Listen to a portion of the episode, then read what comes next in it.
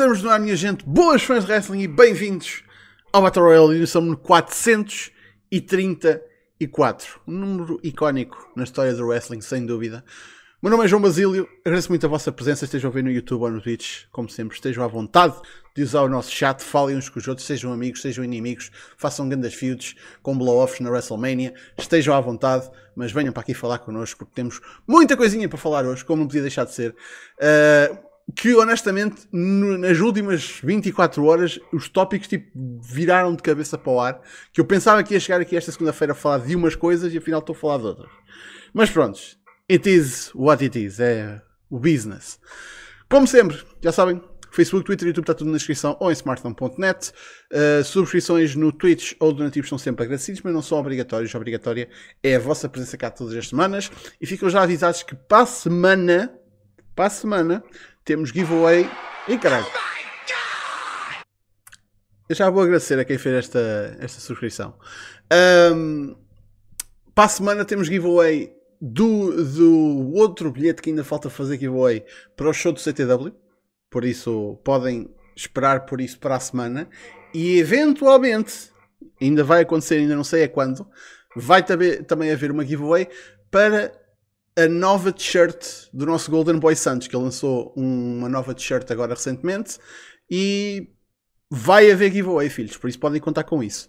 Eh, e claro, aconselho também que vão e comprem uma t-shirt, que é uma t-shirt muito fixe. Ehm, vão ao Twitter do Santos, mandem-lhe DM, eh, digam que ele é bom rapaz, só mesmo pelo acreditar, mas comprem as t-shirts dele. Que são muito fixe, por acaso. Acho que tenho todas as t-shirts dele, tipo, desde o primeiro design que ele vendeu quando ele estava cá em Portugal e o primeiro design quando ele foi para, a Alemanha. Tudo ótimas t-shirts, por isso recomendo vivamente. Mas bem, apresentar os camaradas que têm cá comigo hoje, começando pelo senhor que acabou literalmente agora de subscrever ao Twitch, assim tipo, toma lá. Uh, é o Rafael, como é que é? Boa noite, pessoal. E hoje tem, tem algumas notícias peculiares pra gente falar sobre, né? Tem bastante coisa para hoje é muita coisa realmente. E eu não sei se está. Se... E atenção, o Rafael está aqui, tipo, à última da hora. Tipo, um gajo chamou, eh, ele apareceu à última da hora. Depois, um gajo tipo, ah, está cheio. Depois, afinal, o Cyril disse que ele podia participar. Tipo, por isso, este gajo está aqui todo abananado e ainda tem a, vontade de subscrever ao canal. É para vocês verem a dedicação deste gajo. Por isso, muito obrigado a Rafael por cá estar e por ter subscrito. Uh, depois temos cá o homem que é a imagem da beleza neste nosso, nesta nossa comunidade, que é o Ribeiro. Como é que é? Eu fico sempre embaraçado com essa mentira. Uh, boa noite a todos. Uh, esta é a edição 434, que é, pronto, é bom. Marca um bocado um reinado meio aparvalhado, como está é filler, mas pronto. Uh, só uma coisa, então, 11 pessoas a ver, 8 likes, ok. Já estamos melhor, já estamos a acompanhar o rácio. Mas há mais 3 pessoas que podem dar um likezinho, que ajuda sempre o canal. Pelo menos era o que dizia o Ant ou o Cásio. Pronto. Boa noite a todos. Por acaso eu sou o pior youtuber nesse aspecto, é que eu nunca peço likes nem subscrições, nem o caralho, tipo, foda-se. Mas pronto, com 9 anos esta merda eu já devia ter aprendido, mas é, enfim. Finalmente, temos cá um senhor que veio mostrar o focinho, só mesmo para dizer que o tem, ele é um dos moderadores que mais trabalha na, naquele Discord do Smartphone, é verdade.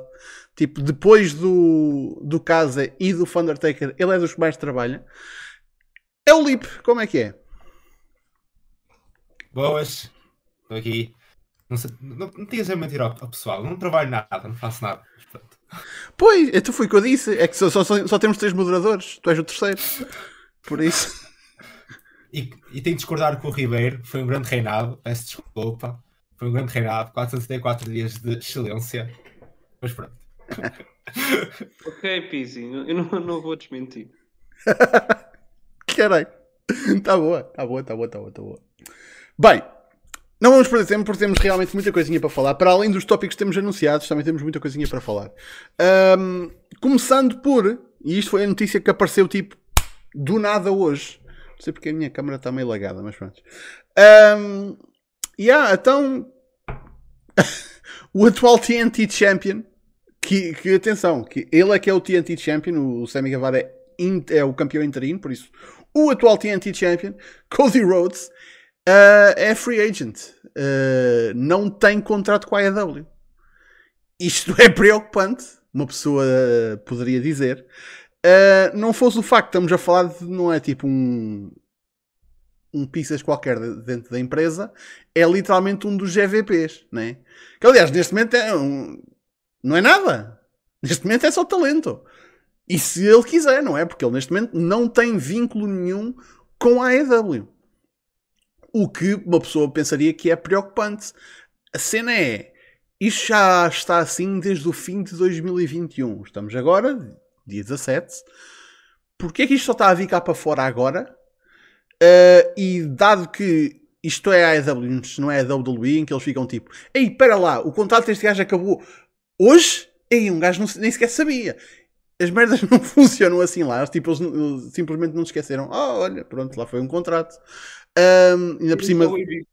Era só o MVP, deixa-me escapar. Yeah. Tipo, é só um dos top guys da empresa, tem uma porra de um reality show, está all over the show, tipo, é, tem, tem o seu próprio universo. Pá, foda-se. Tipo, man, escapou. Por dentro dos dedos. Um, mas isto só está a vir cá para fora agora. O que para mim faz-me querer pensar que há história. Aqui há história e obviamente que há ah, free agent a, a, a, duas semanas da Rumble. Cody vai aparecer na Rumble. Pumba, festa do caralho. Pessoal, vai ser grande a cena. Já veio cá para fora reporta dizer que a AEW não vai trabalhar com a WWE em nenhum aspecto. Pois, mas neste caso não precisam, né? Que a AEW não tem nada a dizer, não pode dizer nada acerca disto, visto que ele é free agent. Um, apesar dele estar bocado para o Dynamite desta semana, para o regresso dele. Por isso, uh, a minha percepção disto é. E yeah, tudo bem que o contrato dele realmente pode ter terminado, mas isto é mais tipo storyline que há de aparecer no Roads to the Top, ou, e aqui está uma teoria interessante, uh, é uma maneira de tirarem a cena dele não poder lutar pelo título mundial, que é tipo, ah, mas isso é no contrato anterior. No contrato novo, ele tem uma cláusula a dizer que ele pode voltar a lutar pelo título mundial. Por isso, se eles quiserem fazer isso, que honestamente, desde o momento, uh, bem, não desde o momento, mas tipo, passado algum tempo de, da estipulação ter sido posta, já havia pessoal a dizer que tipo, pá, eles vão arranjar uma maneira do, do Cody lutar pelo título mundial, caralho. E há alguma vontade de fazer isso acontecer. E agora eu digo-vos que melhor maneira de cimentar um heel turn do Cody Rhodes do que ele ir contra a estipulação que ele jurou a pé juntos que não ia quebrar. Isso é que é heel, caralho. Isso é que é heel. Mas pronto, factos são factos e o facto é que o Cody Rhodes o atual TNT Champion é free agent. O que é que vocês acham desta situação? Lipe, começo por ti. Boas. Um, é assim, eu acho que isto é work. É, é, não, pode, não pode. Acho que isto é grande work que o está a fazer. Estamos a duas semanas do Rumble. É para criar alguma especulação. Não sei, para criar hype, não sei. Mas isto como disseste, Basílio, é, parece-me ser alguma storyline para o to the Top. Acho que não passa, não passa disso. Pá, e ser o Sean. Quem é que foi o Sean Ross, não foi? Uhum, Sean Ross. Uh, pá, acho que ele foi workado pelo Cody.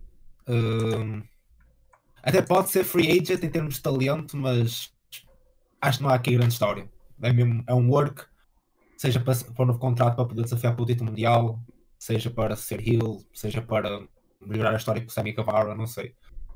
Mas isto cheira-me a work. Não, acho que não há aqui grande substância. É tipo, saiu porque saiu, mas acho que o Cody disse que era free agent para fazer hype a alguma coisa, não sei. Até pode ser para trabalhar com o Gresham, com o título Ring of Honor, se calhar.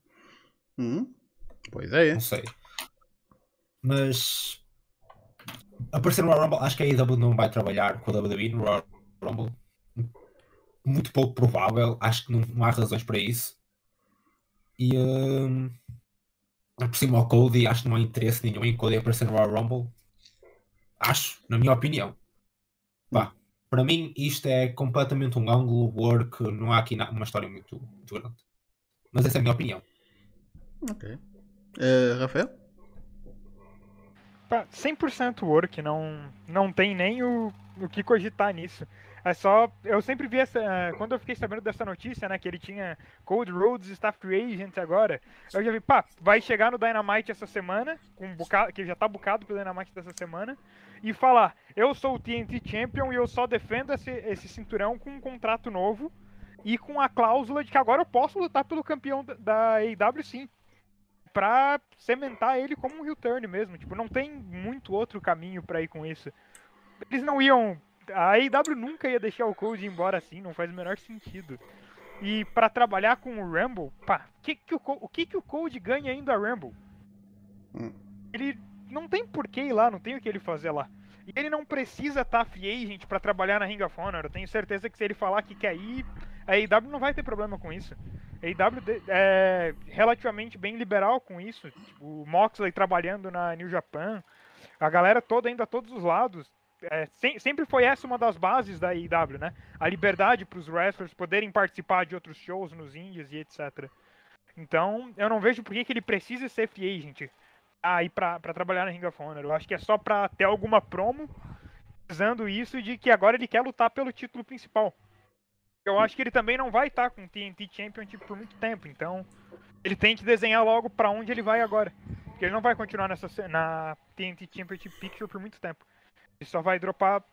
Eu acho que, eu acho que ele ainda tira do semi, mas não fica muito tempo com ele. Então. É isso, work. 100% work. Uhum. Ribeiro. É, uh, eu não acho que seja work. Peço desculpa. Não, isto é real. Só que.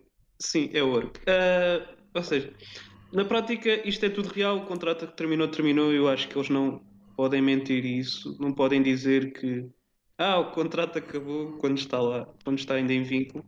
Portanto, agora eu acho que isto está tudo sob controle das duas partes, neste caso a Fed e o lutador, porque senão eles não iam dar um título na última semana de dezembro, quando provavelmente já sabiam que ele ia, se ele ia embora, não é? Hum. Então, ou seja, obviamente que há aqui algum controle das duas partes. E mesmo que ele vá sair, na pior das hipóteses, para a Fed, mesmo que ele vá sair, a Fed, em princípio, assume-se que já esperava e sabe o que é que está a fazer. Ou seja, pelo menos tem uma linha geral daquilo que querem fazer com ele nos próximos meses. Uh, portanto, e sobre a possibilidade da Rumble, eu acho que ele não vai aparecer por um motivo simples, que é o único, a única pessoa que ia beneficiar disso uh, era o Cody Rhodes, não era a WWE, porque o hype, aliás, o hype agora está nisso, não está, é, é, é, é muito interessante porque a WWE não consegue criar estrelas e, e recorre muitas vezes à nostalgia e agora tem de recorrer à concorrência porque um dos pontos de venda agora da Rumble é se o Cody Rhodes está ou não. E eu acho que o Cody Rhodes, esta quarta-feira, uh, Obviamente que ele não pode dizer que vai estar ou não vai estar, mas eu acho que ele devia de alimentar um bocadinho o bichinho, porque só vai trazer mais atenção em, em torno dele, para as pessoas saberem o que é que ele vai fazer ou não. Sobre um, o que é que isto depois vai significar. Okay, isto é só uma espécie de pitch meu, mas eu não acho que eles vão remover essa parte do contrato. Ou seja, eu acho que ele vai ficar, pronto. Mas eu acho que eles, essa parte de ele nunca poder desafiar, eu acho que eles não vão dropar isso assim tão facilmente o que eu acho que ele vai fazer é algo nessa linha, mas não tão frontal. Ou seja, o que eu acho que ele vai fazer é algo como ele dizer: Ah, eu sou campeão uh, secundário, entre aspas, da, da minha Fed, que eu sou fundador, mas eu nem posso sequer competir pelo título principal, portanto eu quero ser World Champion. Pá, é o objetivo de todos os melhores. Portanto, eu vou ter de ir a outros sítios tentar ser campeão mundial. Uh, e podem começar a fazer já isso usando a Rumble, que ele depois pode não aparecer lá, né? E aparecer no Terminus para desafiar, por exemplo, o Gresham ou, ou voltar à New Japan quando as coisas começarem a estabilizar, ou outra Fed Indie, como por exemplo a PWG. Mas, mas eu acho que isto está tudo sob controle. E eu acho que ele também vai dropar rapidamente, mas acho que ele perde para o Semi. Até porque ele perdeu duas vezes. Isto faz-me lembrar muito um bocado aquele momento em que o Darby finalmente vence o Cody. Portanto, só que agora com o Sammy. Pá, sem dúvida que isto é. Isto para mim isto cá para fora é sinal que. Não é como se não houvesse possibilidade de haver leaks na, na AEW, não é? Não é eles, eles não são imunes a isso. Mas este tipo de informação vir cá para fora nesta altura simplesmente eh, não me soa tipo, olha, prontos, grande descoberta que eu aqui fiz. Foi mais tipo, pá, não estou a dizer que, que lhe deram a informação, mas tipo, prontos, é, é uma coisa curiosa para saber, especialmente nesta altura. E eu tenho esta mini teoria, que é mesmo tipo a coisa mais parva possível, que é o Cody faz isto sabendo plena e completamente que toda a gente vai assumir que eh, ele vai à Rumble. E o pessoal já começa a especular isto. Eu até sou capaz de, de o ver a fazer tipo, nem precisa ser no Dynamite, mas tipo pós-show assim, eh, ou tipo enquanto aquilo está em commercial, depois do segmento dele ou de um combate dele.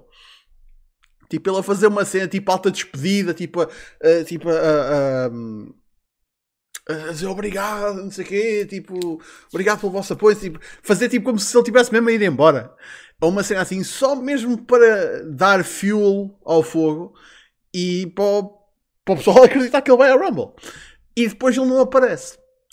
E vamos ser sinceros, pá, vamos ter a Mickey James na Rumble, que vai ser uma representante do Impact, que já veio dizer que vai entrar com a música do Impact e vai entrar com, com o belt do Impact, man, vai lá estar a representar o Impact. Mas vamos ser sinceros, a- a possibilidade de o Cody aparecer na Rumble é uma notícia muito maior do que isso. Por isso, se o pessoal vai a entrar à espera disso e ele não aparece, é logo um ponto negativo para a Rumble. Não estou a dizer que vai ser tipo Daniel Bryan não aparecer na Rumble a esse nível, né? como foi da, daquela vez. Tipo, não vão tipo, não vão vaiar o número 30. Mas toda a gente vai ficar tipo, ah, foda-se. Não... Isto é terrorismo de feds, caralho. É, é, mas é mesmo. Isto é a, a teoria da Um conspiração. ponto para a tua fed que nunca pode acontecer. Isto é, é terrorismo. Mas é mesmo. Mas é completamente tipo. Pronto, é, é, daqui a um bocado estou aqui a falar tipo como vocês podem curar o Covid com um alho e molho de soja. Tipo, é uma merda assim. Não, isso é teoria da conspiração mais parva. Mas é tipo. Ah, pá, se vocês pensarem, ah, quem sabe? Se, se não é um objetivo, é sem dúvida um produto do que está a ser feito. Por isso não estou a dizer que é esse o objetivo, mas olha, é o que acontece, né? Tipo, eles também tinham, tinham de saber se... É um bocado replicar também aquilo que se calhar, acho eu, aquilo que a Ring of Honor fez com o Punk e com o, Seth, e com o Tyler Black, agora Seth Rollins, que é a cena de ah, acabou o contrato, para onde é que eles vão? Só que neste caso não vai a lado nenhum. Pois. É o inverno do, do Cody. Ah, pois. Ahm, entretanto, para quem também eh, quer saber, o Cody não era a única pessoa que está eh, sem contrato, a trabalhar sem contrato neste momento. O Fuego 2 também está a trabalhar sem contrato e isso para mim é sem dúvida mais importante e mais preocupante. Porque eu não sei quanto a vocês, mas Too Fast Too Fuego é a melhor tag team da AEW e eu não queria nada que eles perdessem isso, honestamente. Mas bem, Uh, de relembrar que o Fuego 2 pode desafiar o, o- pelo AEW World Championship, por isso estou só, estou só a dizer. Estou só a dizer. Mas bem, uh, vamos deixar a AEW de lado por um momento e realmente temos no, agora no fim do mês temos a Rumble, mas acho que toda a gente já sabe, porque foi anunciado hoje, que uh, já temos outro Premium Live Event. Esta merda não me entra, peço desculpa, foda-se. Para que é que. Ah, puta que pariu. São pay-per-views, caralho. São pay-per-views. Mas Premium Live Event. Prontos. Por isso é que veio cá para fora a ser tipo, ah, eles não vão fazer mais pay-per-views. Pois, pois não. A da- a- daqui à, à Mania não vai haver mais pay-per-views. Vão haver Premium Live Events. Pá, puta que pariu. Marketing pago para o caralho. Então, 19 de. É 19. É 19 de fevereiro. Sábado. Vamos ter Elimination Chamber na Arábia Saudita. Esta merda não dá para inventar. Semana passada estava-se a, a discutir que isto era uma possibilidade e que por causa disso era possível que a Chamber fosse mudar de nome. E coisas como a WrestleMania Chamber ou a Annual Elimination Chamber, tipo, foram nomes que vieram cá para fora e tipo, coisas parvas, né? Vamos continuar a diluir o nome, o nome da WrestleMania, tipo 5 estrelas. Um, mas não, é simplesmente a Elimination Chamber na Arábia Saudita. E eu depois pus-me a pensar: um, e se eles fizessem uma Chamber feminina? Porque já aconteceu. Uh, e se eles fizessem uma chamber feminina neste evento? O que atenção, lá está, podem pôr as seis mulheres lá dentro, tipo com os bodysuits, e podem ter ali um combate, e é uma Elimination Chamber. Um, a cena é, tecnicamente falando, tecnicamente falando, se a WWE faz uma, elim uma Elimination Chamber feminina na Arábia Saudita, e se o nome ficar Elimination Chamber, na Alemanha, o nome desse combate seria Female No Escape Match na Arábia Saudita. Foda-se. Essa merda não soa nada bem. Porque, para quem não sabe, na Alemanha eles não podem usar o nome Elimination Chamber. Porque, pronto, eles usam o Holocaust e assim. Por isso, eles usam o nome No Escape. É mesmo o nome do combate. Foda-se. Vou só dizer isso. Foda-se.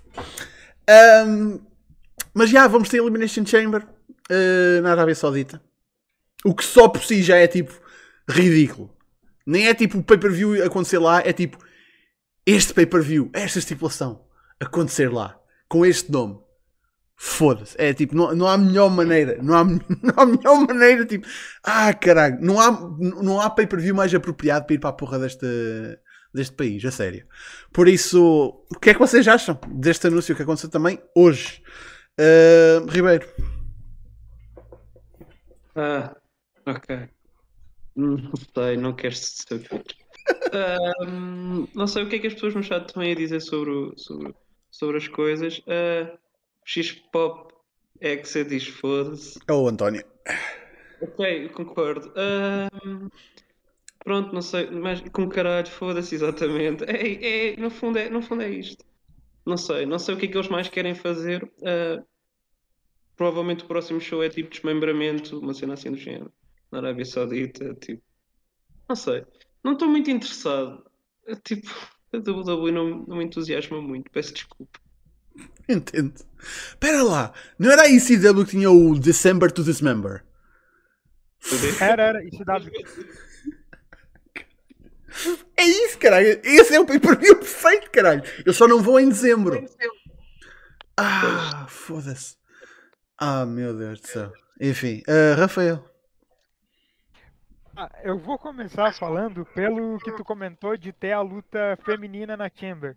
Eu acho que isso ia ser tão ruim não contra o talento feminino, mas quando tu parte de um princípio onde o wrestler ele é um produto completo, a ring gear que ele se apresenta, a apresentação dele toda, é um ponto que tem um peso muito grande. A apresentação dele influencia muito no combate em si. Aí tu vai ver três mulheres com uma camiseta onde cabem três delas dentro, porque é sempre umas camisetas gigantes. É. Com uma roupa que parece de daqueles, daqueles filmes com efeito visual, sabe? Por baixo. Aí isso vai ser tão ruim. Só espero que não façam isso. Sobre Mas fazem Chamber... tipo o Rock Lee contra o Gara, tipo tiram a roupa a meio do combate e ficam mais rápidos. e chovem pedras. Nossa. Ah, sobre, a, sobre a Chamber em si, eu gosto muito da estipulação. Eu sempre gostei da estipulação da luta. Eu sempre achei uma estipulação interessante. Eu, particularmente, sempre fui fã de, de estipulações assim. Quando tem um combate muito diferente do normal, sempre me agradou de assistir. Só que eu sempre odiei o spot onde a Chamber fica. Que é sempre entre a Mania e o Rumble. Hum. Onde o Champion raramente vai perder o cinturão lá dentro. Então, qual é o propósito da Chamber se nunca vai ter mudança de título? Ou quase nunca, pelo menos. Sabe? Eu acho ela muito parva onde ela tá agora tu quer fazer uma chamber, bota ela pro meio do ano, muda ela de lugar, continuar fazendo ali não tem o menor propósito. É sempre um, uma defesa filler do champion contra cinco campeões. Contra cinco adversários, desculpa. Mas é sempre, sempre soa com uma defesa chamber, tu nunca vê o belt a mudar. Eu acho que recentemente mesmo faz muito tempo que a gente não vê. Eu lembro de ter visto algumas vezes em chambers antigas, mas pá. E não tem interesse nenhum no combate porque eu meio que já espero que vá acontecer. Sabe? Se for, se botar o WWE Championship no, na Chamber, eu acredito que vai estar com o Lashley lá. Só vai ver o Lashley a submeter cinco gajos e parecer um monstro. Mas tu já sabe que o Lashley vai sair de lá com o belt, porque quem ganhar a Rumble vai com ele pra, pra Mania. Tu não vai estragar a construção no meio do caminho. Sabe? Então não tem por que ter um paper, não tem por que ter uma chamber ali no meio, não faz o menor sentido. Uh, Felipe? Ok, é assim. Eu só tenho a dizer que Elimination Chamber na Arábia Saudita. Ah, não sei se conhecem o Kayfabe News. Hum, Que é, tipo, é tipo é tipo a unir para o wrestling. Pá, acho que eles não conseguiam ter um melhor título que esse. Elimination Chamber na Arábia Saudita. Eu não, não, não sou não muito atento com a WWE, mas eles quando faziam estes eventos na Arábia Saudita parecia que. Opa, pelo que eu lia, isto é o que eu lia no Squared Circle, no Twitter e isso tudo. Que era basicamente programas non-canon, tipo, não faziam parte das histórias, era só mesmo uma, um Não, programa. Sim, eu, eu sei que eles agora fazem com este, com este show, com a Elimination Chamber, que tem um, efeitos diretos no WrestleMania. Sim, yeah. pá, é o que é, não é? O dinheiro fala mais alto. O dinheiro- seja bem onde ele for, o McMahon vai fazer dinheiro. Pá, em relação à Chamber, é uma gimmick muito gasta. Como o Rafael disse, uh, não faz está numa posição muito ingrata, está entre o Royal Rumble e o WrestleMania, então nunca temos grandes surpresas. Na minha opinião, o que podiam fazer, em vez de meter os campeões a lutar na Chamber, era fazer na One Contender pelos títulos, acho que faria mais sentido, Já aconteceu. mas Yeah. depois, sim.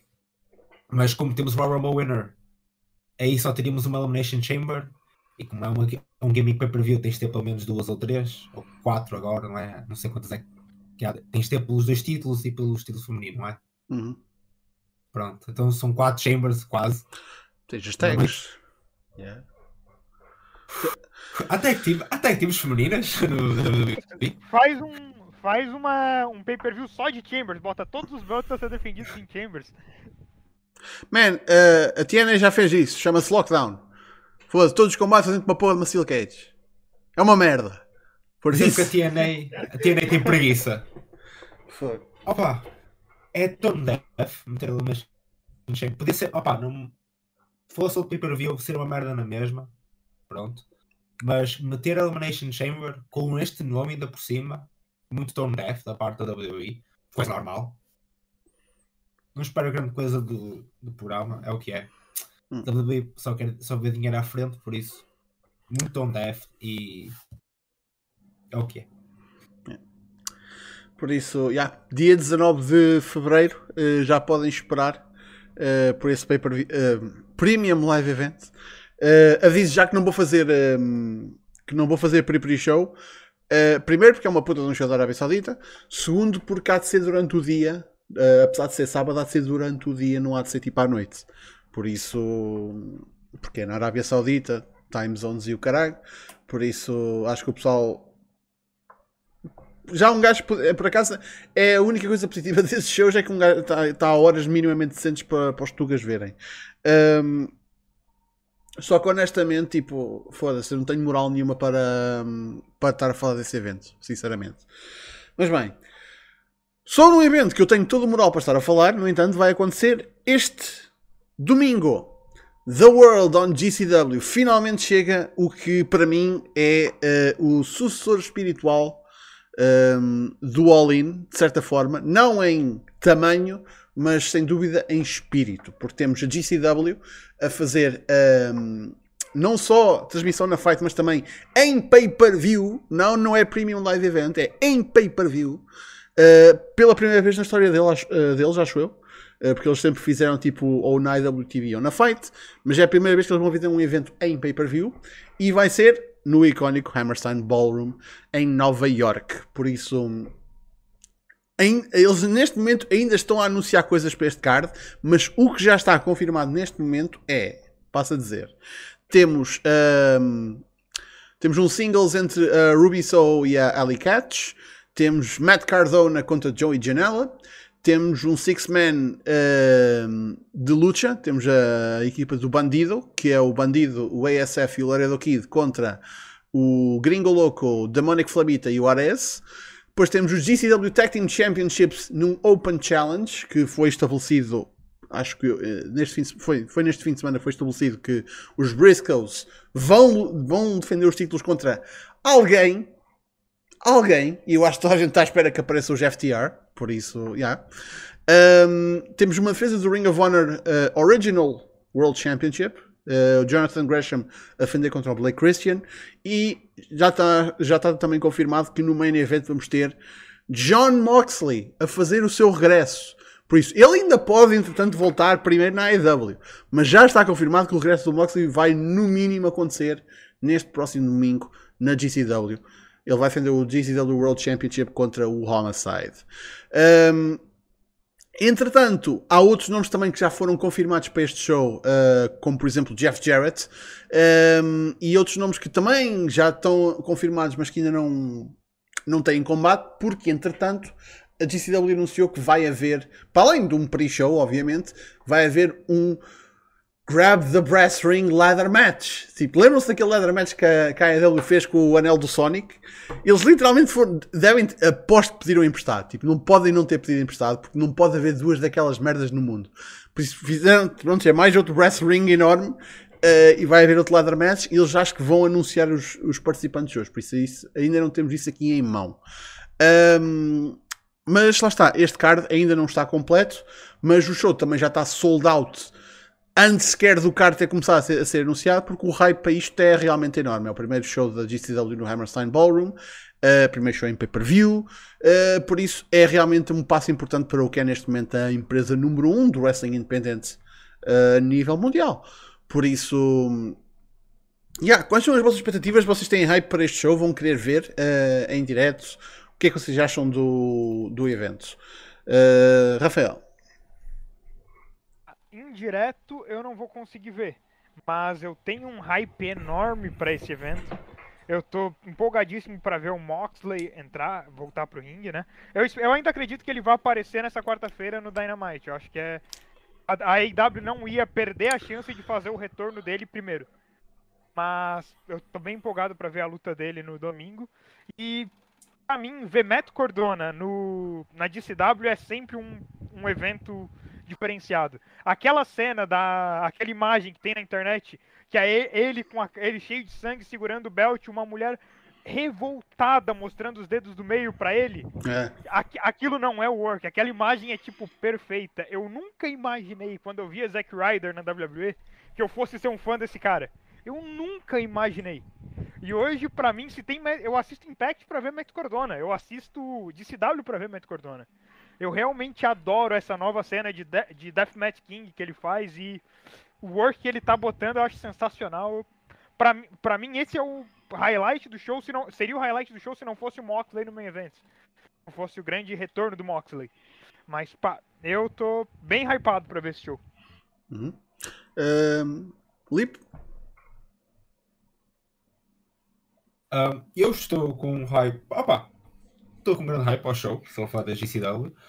Só é, é- estou admirado não ter aqui um deathmatch, mas se calhar em pay-per-view não podem fazer deathmatches. Não é por causa de ser em pay-per-view, vou-te dizer já, é por causa de ser em Nova York. E a, a State Athletic Commission é um bocadinho tipo coisa acerca dessas merdas. Por isso não pode haver blading eh, e não pode haver esse tipo de, de cenas em Nova York. Por isso. Opa, são um Yeah. bocado chunga. É. Um bocado chunga. Porque GCW, ah, para mim, eu adoro ver deathmatches. Para mim, a GCW não é a GCW sem pelo menos um deathmatch. Opa, mas de qualquer, de qualquer maneira, temos um bom card. O Matt Cardona a fazer a gimmick dele de King of the, of the Deathmatch e contra o Joey Janela, deve ser bom combate. O regresso de John Moxley. Aqui o, o Jonathan Gresham contra o Blake Christian é que me faz um bocado de impressão, mas pronto. Mas isso já são as minhas. Mas acho que vai ser um bom evento. Hammerstein Ballroom, a GCW tem de. É obrigada quase a fazer um bom show. Porque se não fizerem um bom show no Hammerstein, em pay-per-view, por isso, eu quero ver em direto, para ver se consigo ver em direto. E estou completamente entusiasmado para ver este show. E Ribeiro? Ah, ok, eu não vejo muita GCW recentemente. Portanto, mas eu acho estranho o card. Principalmente o combate tag. Eu acho que hum, ok, os Briscoes são campeões, mas ao mesmo tempo são tão recentes que se fizerem o combate contra os FTR eu acho que é um bocado fora, porque é tipo é o grande show deles e é tipo quase duas tags emprestadas. Ok, os Briscoes estão lá, mas ao mesmo tempo. Uh, Homicide Moxley, vou ser sincero, acho que é tipo. Não é o main event que eu esperava, mas pronto.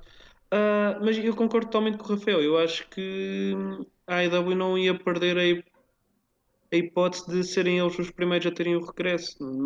Portanto, ele deve de aparecer esta quarta-feira. Uh, esta quarta, ou pelo menos depois no, na gravação do Rampage. Não sei se esta semana é gravada ou não.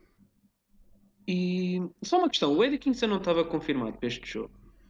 O Eddie Kingston, yeah, está uh, assim, olha, ainda bem que lembraste, não está no card no Cage Match, mas ele tem um combate com o AJ Gray. Sim. Uh, ok, pronto. Uh, não gosto muito do AJ Gray. Prefiro AJ Styles. Um, não sei quanto vocês. Uh, a série preferes o AJ Gray ou o AJ Styles? O livro está aqui a dizer isto, que vergonha. Peço, peço desculpa, o AJ Gray faz deathmatch, o Styles não. Pronto, Ah, ok. foda-se. Uh, Olha lá. o caso é está a dizer que ele está lesionado. Quem é que está lesionado? O AJ Gray? Pá, depois do combate que ele teve com o PCO, não admira, né? Uh, ou é o Kingston? Mas eu lembro disso ter sido anunciado. Mas... Ah, o Eddie está lesionado. Ah, ok, foda-se. Por isso é que estão ainda a ser feitas uh, adições ao card, realmente, porque eu, eu lembro de haver muito Ah, mais coisas anunciadas. Ainda há espaço para o Ninja Mag. Esse é, é. Claro! Ah, depois do Ninja Mag, só corrijo-me que eu não acompanhei tudo. O Nick Gage está no show ou não? Não, curiosamente, é um gajo que ainda não apareceu. Eu pensei que ele fosse ser um main event, tipo, independentemente de tudo. Ah. Apesar do que vocês achem, tipo, ele era a cara da Fed, porque. Era este. Pronto, exatamente, e está tipo homicide. Uh, atenção, eu vou só aqui dizer um, um pequeno detalhe que eu devia ter dito. O Ladder Match foi anunciado hoje pelo Brass Ring. Tem a estipulação que quem ganhar pode escolher um combate em qualquer momento, a qualquer hora. Por isso, se o Nick Cage ganha o Ladder Match e depois mete-se no main event, pode acontecer. Yeah. Pronto, depois, ah, quem mais é que eu gostei de ver? Ah, eu, eu tenho. O, o, o Ricky Shane Page não está no show. Não. Olha. Eu gostei desse gajo. Ele- Ok, pronto, não está. Ele af- afastou-se agora da, da GCW. Ele, ah, eu acho que ele tem o. Ele é o Booker da, da Jersey Championship Wrestling, que é tipo o feeder system da GCW. Eh, e ele disse que parou de fazer death matches e vai se focar mais em tipo. Pronto. Na Mas, carreira dele normal. Pronto. mas podia ter um combate normal. Eh, sim, mas ele tem estado mesmo ausente desde que ele fez o último combate. Tem estado ausente. Pronto, depois então se calhar não tenho mais questões. Mas pronto, Ah, a ideia do Gresham, pronto, não é o combate ideal para ele ter o, o, o combate com o ROH. Eu espero que, que ele tenha um combate com o Kyle O'Reilly, algures ou na Terminus ou noutro sítio qualquer, na Beyond. Mas gostava que acontecesse. O Bruno Baladares pergunta aqui o F. O F eh, realmente eh, ainda não está anunciado, mas a cena é: o Jarrett vai aparecer e o Jarrett tem basicamente estado em feud com ele, só que o F está a fazer a cena tipo: ah, não, tu queres é. Tu queres é cloud, tu queres é aproveitar-te do buzz da GCW, por isso não, eu não te vou dar a puta do combate. Eh, e no último show da, que a GCW fez este fim de semana, o Jarrett apareceu e deu uma uma guitarrada na, na parceira do, do Effie, na Ali Catch, dos Pussy, Um, e ele não estava lá. Por isso, não sei se entretanto vai haver uma reação, se vão oficializar esse combate, mas é o que muita gente espera. Por isso. Um, mas já, pá, um, há rumores sobre o. O caso está a dizer que há rumores sobre o Gage, in a bad way. Pá, olha, diz aí, estás à vontade de dizer, por acaso eu não sabia disso. Entretanto, estou aqui a ver. hum, estão a ser anunciados tipo. ah, olha, literalmente acabou de ser publicado um vídeo do. Foda-se. Do F a tocar guitarra. Hum, por isso ser, acho que é uma promo. É uma porra de uma promo, não vou estar aqui a ver. Não sei se isto oficializa o combate deles, por isso, se alguém puder ver essa promo e depois dizer se isso ficou oficializado, prontos. Mas nomes estão a ser anunciados para o que deve ser o Brass Ring Leather Match. Deve haver qualquer coisa no pre-show, tipo uma Battle Royale ou caralho, ou uma Scramble. Aliás, a única coisa que falta aqui, o, o Lip diz Death Matches. Para mim, para ser um show da GCW, falta aqui uma porra de uma Scramble com o Ninja Mac. Por isso, é uma coisa que ainda não está anunciada e dá-me a meter boa impressão. Um... Ah, e outra coisa, que ainda não falámos muito, combate da Soul também deve ser giro, não é? E há Quelly Catch. Ok, pois também estava aqui a reparar nisso. Pá, uh... eu sei que há muita gente que acha que, que a Alley não é assim grande coisa, mas forra. Acho que tem ali tudo para fazer um, um combatezinho porreiro. Acho que tinha visto que Thunder Rosa estava bocada, só que eu acho que a metem num combate tipo, prontos, não metem num combate feminino, metem com outros lutadores também. Por isso. Yeah. Um, Rafael, faltavas tu, não é? Ou já tinhas falado? Não, não, não. Pois foi, pois foi, pois foi, pois foi. Ok. Um, mas bem, diz Lipe. Eu te, enquanto estava em mudo, fui ver o vídeo do F e é, é ele a desafiar o Jeff Jarrett. Ah, então pronto. Então, Yeah, vamos ter Jared contra, contra Effie no, no Hammerstein. Que basicamente era um que um gajo já estava à espera, porque eu até pensei que fosse uma coisa tipo: eles estão a esticar isto, estão a fazer coisas, vão aproveitar que vão ter uma plataforma tão grande para também fazer cenas para o futuro. Uh, e se calhar faziam isso num outro grande show mais à frente. Ok, não, mas é o sítio ideal para fazer isto. Isto é o, é o grande blow-off, isto é uma WrestleMania para eles. O que é que vocês achariam? Isto não vai acontecer, mas o que é que vocês achariam se se o MJF aparecer. Ele já fez GCW, ok? Tipo, não é, eu parece, é, parece um bocado assim do nada, mas não é assim tanto. Mas era, eu acho que era giro. Mas a fazer o quê? Aonde? Na GCW, tipo, nem que seja só tipo insultar as pessoas tipo a JBL, tipo na GCW, tipo, tipo do mas género, já... ah, mas já tens o Matt Cardona. Yeah, isso é o spot do, do Cardona. Ok, pronto, ok. Vai botar Sim, o tu meio que coloca o Matt Cordona numa situação ruim. Porque por mais que eu seja fã do Matt Cordona, se tu botar ele do lado de MJF, ele não tem muita chance. Sabe? Pois. pois. Sim, sim. É um bocado tipo. Estás a enquadrar com pessoas melhores ao lado. Sim, tens razão. E, Ui. bom, o Cordona é de CW Guy, né? Tu não vai querer prejudicar o cara da casa. Sabe? Uhum. Entretanto, está-me aqui o caso é a dizer: o Psycho Clown está anunciado. Ok. Já está, literalmente nos últimos dois minutos. Psycho Clown está anunciado, por isso. Não sei, deve ser participante do Ladder Match, não sei. Uh, de repente está tipo bué gente anunciada que não tem combate ainda, por isso vai haver uma porra de uma Scramble, vai haver uma porra de um, de um Ladder Match, vai, há, de haver uma, há de haver uma Battle Royale às tantas. Se vier, o, se vier o Psycho Clown, que venha o Viking. O Viking, yeah, foda-se. É, por favor, tipo. Isso era do caralho, era, realmente. Era épico. Um, mas já, yeah, acerca da GCW, neste momento é o que a gente sabe, lá está. Está em desenvolvimento uh, o, que, um, o que vai acontecer neste show ainda, porque lá está mudanças de última hora e lá está tipo malta que se lesionou e afim. Mudanças no card vão acontecer. A velha máxima do wrestling tá, aplica-se aqui perfeitamente, que é card subject to change. Mas pronto, pá, de qualquer maneira, o hype está enorme. Tipo, isto é a primeira vez que eles vão ao Hammerstein. Algum diz que não vai ser a última. Uh, GCW está com, com um hype do caraças neste momento e honestamente é merecido. No entanto, pá, eu acho que o hype vem da aura da empresa e da, da mística mais do que dos próprios shows. Porque tanto eu como o Lip vimos a porra dos dois shows que aconteceram este fim de semana e foram uma merda. Foram mesmo muito maus. Mas foi tipo. Prontos! Um gajo não tinha nada para fazer, vimos a porra de shows. Epá! Um... Puta que pariu. Uh... Lip, não queres dissertar um bocado acerca dos shows que a gente viu este fim de semana? Ok. O primeiro show foi o o Most Notorious foi no sábado ou foi no domingo? Foi no sábado. Foi na sexta. Foi no sábado, pronto. Foi na sexta. Foi na sexta passada. Foi na se sexta, sexta passada, lá está, para nós já era sábado. Ok, o show começou bem, com uma Scramble. Pá, não, não digo que foi uma boa Scramble, mas em termos de GCW, em termos de entretenimento, Isso sim, foi muito bom. Foi, foi, foi incrível. Pá, ver o Ninja Mecha espalhar-se é sempre fixe. Exato. Uh, Piano foi bem depois. Uh, Jordan Oliver contra Leon Ruff. Pá. Nada a dizer. Também não- não foi nada especial. Também não foi muito mau. É uma coisa que eu digo sempre. O wrestling, quando é mau, é, é, é bom na mesma. Porque é, é, é engraçado. Wrestling aborrecido. Isso é que mata uma pessoa. Por cima, as horas que eram. Depois o Kevin Nash veio fazer uma prova.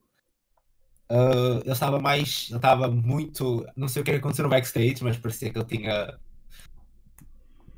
Vamos dizer, ingerido alguma coisa, não sei. Foi lá falar uns 10 minutos de nada e depois introduziu o Alex Shelley. O Alex Shelley veio e, e defrontou o Jimmy Jacobs. Bo- dois lutadores muito bons, mas lá está. Nada de especial aqui, foi só outro combate. Depois disso, uh, Matt Cardona contra. Matt Cardona apareceu com a Chelsea Green e uh, fez uma coisa interessante que não percebi muito bem, mas aparentemente é oficial. Ele disse que o combate ia ser pelo ECW TV title. Ah, Deixa-me explicar. O Rhino foi o último ECW Television Championship. Champion. Por isso, teoricamente, ele estava ali a, a lutar pelo título, não é? Obviamente que isso não é oficial. Ah, apesar do que ele fez depois da noite, na noite seguinte, não, tipo, aquilo não é uma troca de título oficial, tanto que o título foi descontinuado há ah, 20 anos. Por isso, foda-se. Ele vai um bocadinho tarde. Uh, pronto, mas ele trouxe o título e aqui no Cage Match diz title change, por isso. Está certo. O combate não foi também grande espingarda. Pá. A única, a única coisa mais interessante foi o, o último spot. Foi que o último ou penúltimo spot em que o Rhino faz um gore à Chelsea Green uh, contra, uma mesa, contra uma mesa, contra uma porta. Não, não há mesas na Usa, CCW. usa mesas, usa, portas. Pá, de re... nada a dizer também. A seguir foi um combate muito mau, muito mau.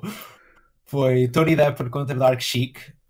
O Deppen é um bom lutador, muito bom, fez o melhor possível, mas Dark Chic. Pá.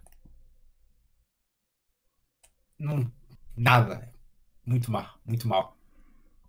A seguir foi talvez um ok, o uh, Atticus Cogar contra Matthew Justice foi muito interessante.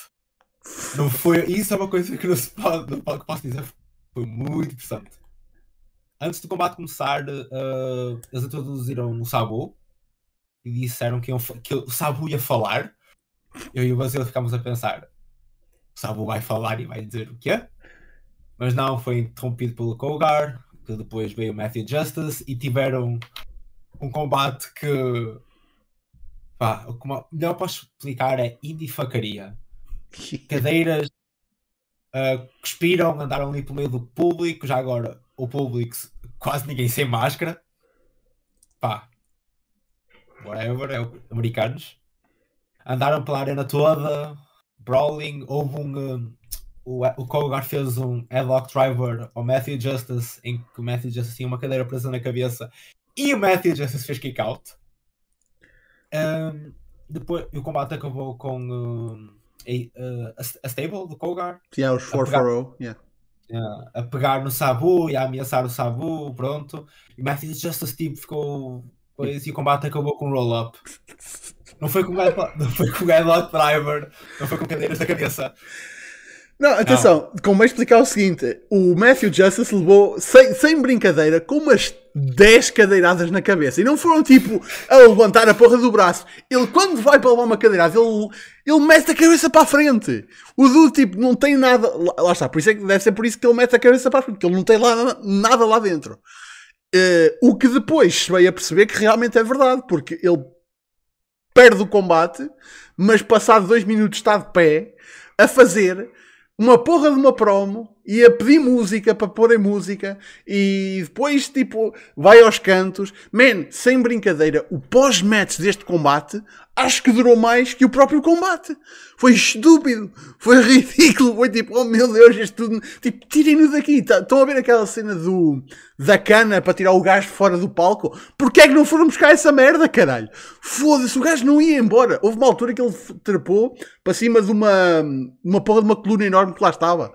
Foda-se, man. Este gajo, zero awareness. Tipo, tem zero naquela puta daquela cabeça. Puta que pariu. Isso nem sempre é mau. Se calhar até foi bom. Vocês parecem bem entusiasmados a falar disso. Não, mas calhar repara, eram tipo 3 da manhã. Um gajo só queria ver a porra do main event.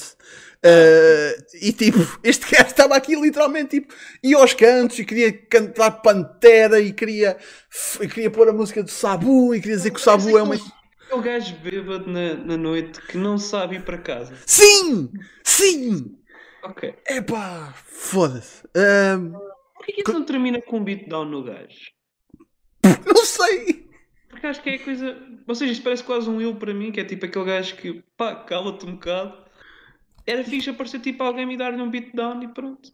É E que seguir para a minha frente. os gajos estavam lá. Eu acho que o último recurso era mesmo isso acontecer, porque o show depois tinha que continuar, né? Mas tudo parece que não queria deixar. Foda-se. Uh, continua ali. Pá, aqui no Cage Match o- o- diz que o combate durou 18 minutos. Eu acho que 18 minutos é com a, é a celebração. Com o pós-match do Matthew Justice, que ele teve ali mesmo. Pá, olha, fiz para ti, Ram, desde que tenhas divertido.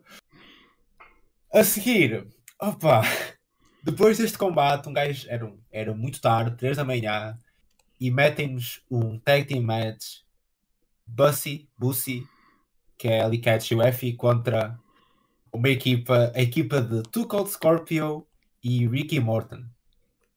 Caralho. Pá, ah, é assim, 3 e meia. O público não fomos só nós dois, porque o, público, também estava- não. Estava-se a cagar. Nada. Ainda por cima, comenta- o comentador, eu não sei é que não sei o nome dele agora, mas passou o combate todo a fazer piadas com Bussy. Yeah. Já percebemos. O nome é engraçado. Bussy é engraçado. Mas não precisas passar 15 minutos a fazer. Ah, Bussy is, Bussy is good for you. Oh, you're sad? Just try some Bussy. Percebemos? Yeah, é yeah. engraçado o nome. Pá, combate com zero hit. Cold Scorpio e Ricky Morton, equipa muito estranha. Sem hit, basicamente. E por, e, e no- por fim, pelo GCW Ultraviolent Talent Match. Isto sim foi um deathmatch. Melhor combate da noite, sem dúvida. Também não era difícil. Foi. pois. Foi Alex Colon a fazer o GCW Ultraviolent contra Hoodfoot. Eu não conhecia o Hoodfoot. Nem eu. Fiquei fã. Fiquei fã. Foi um combate muito engraçado. É um deathmatch é sempre uma coisa. Eu sei que há pessoas que não gostam de deathmatches, mas. Não é para todos, mas eu gosto, acho. São engraçados e foi um bom combate. Eu achei um bom combate. Depois do show que nós tivemos foi um. Foi um bom combate. Opá, um show de nada. E há, como o Brasil disse, a hype da fé, é mesmo pela fé, porque este show não foi grande espingarda. Ah, o show na noite a seguir, eu não vi todo, porque também Da step out. Vá. Um, o show começou outra vez com uma Six Way Scramble. Uh, foi fixe também. E, o e o- e o Ninja Max supostamente não ia para, para o Noah. E aí, é para Noah. Yeah. E ainda vai. Não era o último show dele. Na... Ah, isso, isso eu não sei. Que ele parecia estar tipo, não sei. O, o, o Aftermatch, ele- não sei, foi um bocado esquisito. Parecia que estavam a fazer um goodbye, mas ninguém falar ter com ele. Não sei. Man, no Aftermatch o Dude estava a desapertar as atacas ao pessoal. Foda-se. Tu não me digas que foi estranho. O Dude estava a baz- a bazar, a, a, rastejar para a porra da, da entrada, a, a puxar os atacadores do pessoal. Tipo, foda-se. Diz- Diz-me diz um show de wrestling onde tens uma experiência assim. Foda-se. E que tens lutadores na. Foda-se. Ah, este show também foi engraçado porque dava para. Porque na Hotcam dava para olhar para um, alguns a- a- fãs e estavam no scoreboard e dois, dois fãs estavam a fumar eh, alguma coisa lá atrás Não eram cigarros. Até os comentadores disseram, caralho, foi. Exato. Foi ponto alto do show. Mas a seguir tivemos o combate Tony Deppen contra Mike Bailey, Speedball Mike Bailey. Foi meu combate. Foi. Acho que o Mike Bailey regressou, pode finalmente regressar aos Estados Unidos. Foi um bom combate. Com Tony Deppen e Mike Bailey não há como falhar. Não foi espetacular, mas foi um bom combate. A seguir foi um combate muito estranho. Blake Christian contra Bandido. Bandido. Bandido não entrou com o título da Ring of Honor, não sei porquê. E depois, opa, o Blake Christian eu não conheço muito bem. Aparentemente ele teve no NXT. Uhum, sim. Pá, não achei grande coisa. O Bandido teve do carregar. E depois o Blake Christian ganha. Pá, um combate muito estranho em que o Bandido teve que carregar o outro Mans e o Blake Christian, pá, uma grande espingarda. A seguir foi um, o Jonathan Gresham a defender o título Ring of Honor contra o Too Cold Scorpio. Mais uma vez. Porquê? Não, não... Fiz, ok. Too Cold Scorpio contra o Jonathan Gresham, fiz, mas não foi grande combate. Tentaram o melhor, o Jonathan Gresham tentou o melhor dele, mas não foi assim grande coisa. E por, o último combate que eu vi foi um, AJ Gray contra o PCO. O PCO estava a defender um título qualquer, agora não estou a lembrar qual é, é o, é o Extreme Championship, que é literalmente um belt que eles tinham, mas perderam, e porque perderam o belt disseram, olha, foda-se, tanto, olha, cagamos. Deixaram o belt, tipo, esqueceram-se, deixaram de usar o belt, e entretanto acho que o encontraram, e o PCO era o campeão, por isso pronto, olha, o belt está de volta. Pá, isto, dou-lhes isto, nunca vi um título tão feio. Dos títulos mais feios que eu já vi, já. ah, meu. Uh, foi, isto não foi uma technical masterpiece, mas foi fixe. Eu gostei. PCO sendo PCO, ser maluco, ia matar-se. Não sei, o PCO, cuidado que ele tem, não sei como é que ele anda faz isto. E o AJ Gray é o AJ Gray, fazer as cenas dele. Eu gostei, e foi um combate que eu vi, porque a partir daí, não, este foi intermission e a GCW com as intermissions, pá, é. 3 horas de intermission para mim, não. E pronto, até aqui eu. Uh, esta primeira metade foi melhor, foi melhor, desculpa, foi melhor que o outro show todo. É o que eu tenho a dizer. Hum. Se tiverem ver os combates, vejam Tony Deppen contra Mike Bailey e AJ Gray contra PCO. Mas pronto, é pá, lá está. Diz, diz, Rafael esse, esse Mike Bailey, o Speedball, é um gajo que eu não, me, eu não me recordo de ter assistido muitas matches dele, mas tudo que eu ouço falar, tudo que eu ouço vir para fora dele, como gajo mesmo, como backstage, é só elogios. Uhum. Eu ouvi falar de wrestlers menores que ele simplesmente pega pela mão e sai do caminho dele para ajudar, tipo, para dar dicas e etc. É um gajo que me despertou interesse em saber que ele voltou para os Estados Unidos só pelo que eu ouço dele de outras pessoas, que eu ouço de fora dele. Uhum. Pai, sou boa fã dele. Uh, aliás, eu acho que se ele não tivesse tido aquele programa do Visa, uh, ele tinha sido aqueles gajos que eram apanhados pela WWE numa altura em que eles estavam uh, a apanhar tudo. Porque uhum. é tipo, ele é fantástico. Eu, pá, eu vi um combate dele ao vivo e estava como o Tito e estava todo fodido. Tinha de ser a puta do Tito, mano. Mano, eu sempre a repetir. E foi incrível. Uh, pá, ele é bem bom. Eu, e eu acho que ele devia ser campeão do Impact. Eu sei que há boas pessoas que acham que não, mas tipo, pá, o cara até aqui está aí uma 30 mil séries agora disso, portanto é fazer dele campeão. Não, também não é como se eu tivessem assim muita gente para fazer campeão, não é? Tem muita gente para ser main event. Lá está. Um, eu lembro da a primeira vez que eu vi o, o Mike Bailey, ainda não era Karate Kid era tipo só um dude com tipo com tights e tipo bué genérico, alta, altamente genérico. Uh, foi num show na, da C4 uh, que acho que foi o último, o último show. Não, não foi o último show do, do Steen, mas foi tipo uma, um dos últimos shows dele. Uh, e que foi Kevin Steen contra a coisa, contra Speedball Mike Bailey. E eu lembro-me que no final desse combate fiquei a pensar: yeah, este, este Speedball Mike Bailey vai ser grande. Vai ser tipo estrela independente. Uh, e lá está, a cena do, do Visa que o lixou bastante, que foi tipo, ele veio aos Estados Unidos fazer uh, shows sem visa de trabalho, só com visa de turista, e para quem pensa que ah, eles não veem, eles não veem essa- essas merdas, vêm, vêm. Tanto que o apanharam, caçaram e acho que foi 3 anos que ele teve banido. Uh, só agora. Eu acho que foram 5. 5, 5, 5. Por isso, foda-se. O que... Lá está. Pois, foi bem. Depois ele andou a fazer Europa, WXW, Japão, na DDT, mas tipo, Yeah. pá, o dinheiro está um bocado nos Estados Unidos, o dinheiro a sério, e pá, é pena. Pois. Mas eu espero que ele consiga recuperar, porque ele é mesmo, ele é mesmo fantástico. Ah, e eu, pá, não sei se há slots para gajos de fora do torneio do One Art, mas se houver, eu gostava que ele tivesse a oportunidade de ir lá dar um pezinho.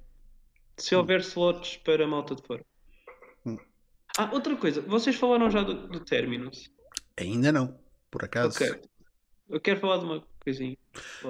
Mas já agora, sim, eh, ontem aconteceu o, o Terminus, foi o, o, evento inaugural desta, desta Fed que é do, do Jonathan Gresham e do Baron Black, para quem vê a AEW Dark.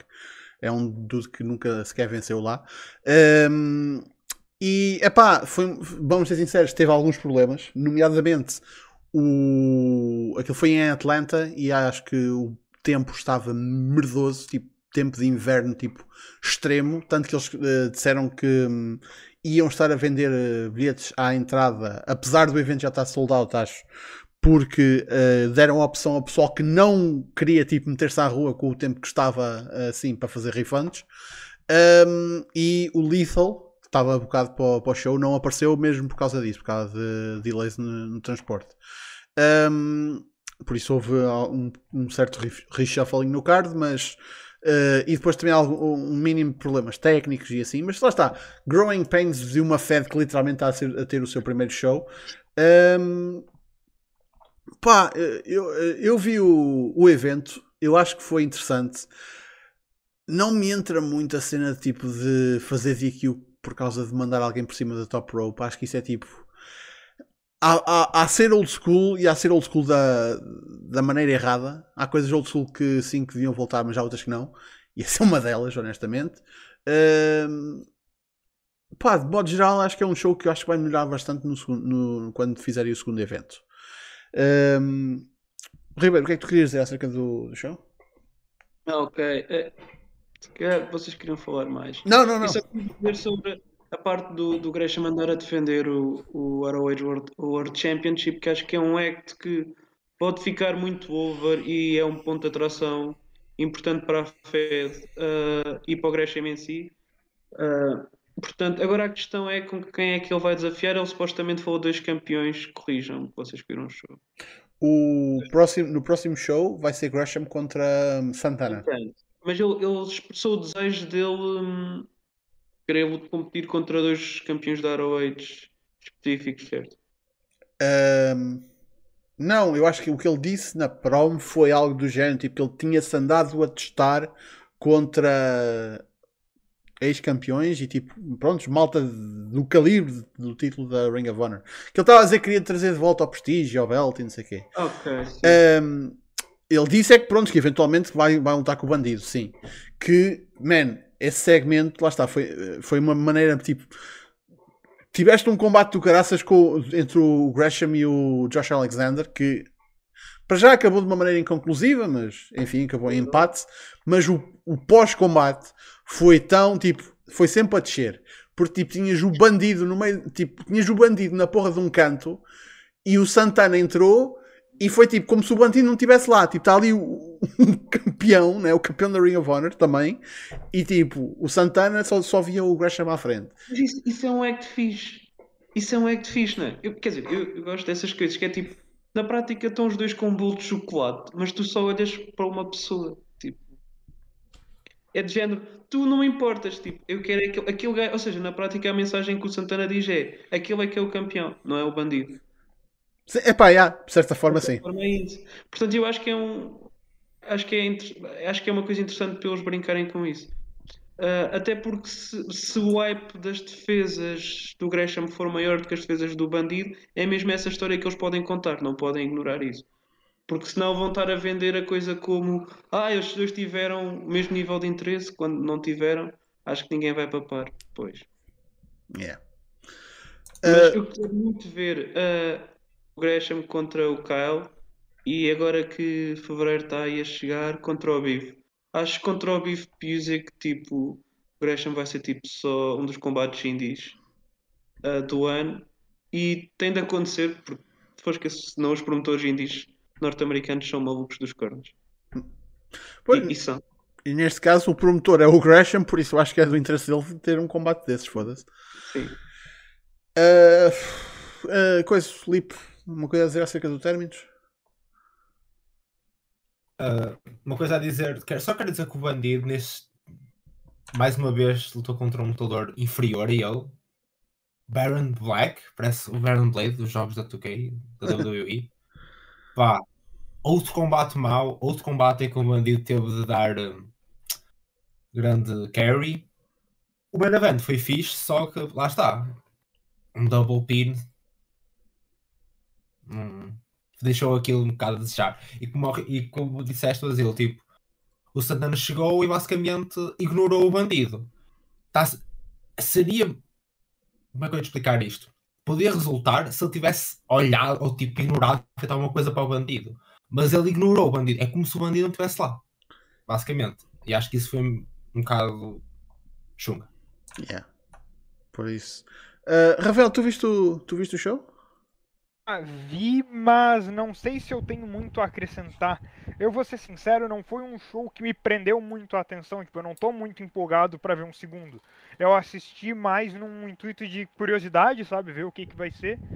E eu concordo contigo, essa cena do Top Rope desclassificação, pra mim é o old school errado, sabe? Pra, o jeito certo de tu trazer coisas old school é usar um DDT como finisher, porque é um golpe devastador, usar um pile driver como um finisher. Hum. Parar de usar esses golpes como golpe de transição e botar isso como finisher. Agora tu rope desclassificação pra mim é muito não, sabe? Não, não agrega nada mais, tu tira potencial do combate do que tu dá potencial pra ele.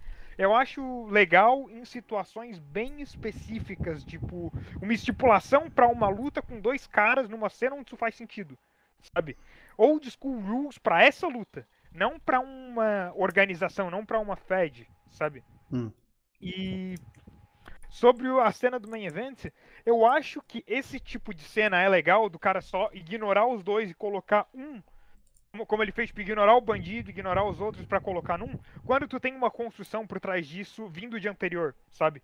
Quando é uma rivalidade, tipo, pessoal, tu tem uma construção do Santana, que ele tá com sangue, o, o outro gajo, não, não me lembro o nome dele, peço até desculpa, mas não, não me lembro o nome. O, o outro gajo é, pisou nas feridas dele a ponto de que ele só quer destruir outro gajo, não importa belt, não importa nada. Nesse cenário, eu acho legal. Agora, no cenário que aconteceu, eu acho meio parvo, sabe? Meio Yeah. Mas está, eles hum, tentaram trazer ali. O Santana foi buscar a cena tipo, ah, lá está LAX e os CCK, Calamari Catch Kings, que era o, o Gresham fez parte, tipo, era tipo um. Eu nu- nunca cheguei a perceber se ela, tipo, se ela era mesmo parte ou se, tipo, para mim os CCK sempre foram o, o Chris Brooks e o e o Lycos, mas pronto, o, Vai fazer ao Lubito, não é? Eh, sim, sim. Ok. O Gresham depois, entretanto, tipo, começou também a fazer parte e depois quando o Lycos eh, se lesionou, tipo, efetivamente de vez, eh, fez muitas vezes, tipo, pronto, CCK é o Gresham e o, e o Brooks. Mas sempre pareceu que ele- o papel dele era mais, tipo, honorário, era tipo, olha, vens aqui safar a, a cena. O que não quer dizer nada, visto que o Gresham é o, é o lutador que é. Mas eles, lá está, acho que foi, houve hum, LAX contra CCK nos Estados Unidos.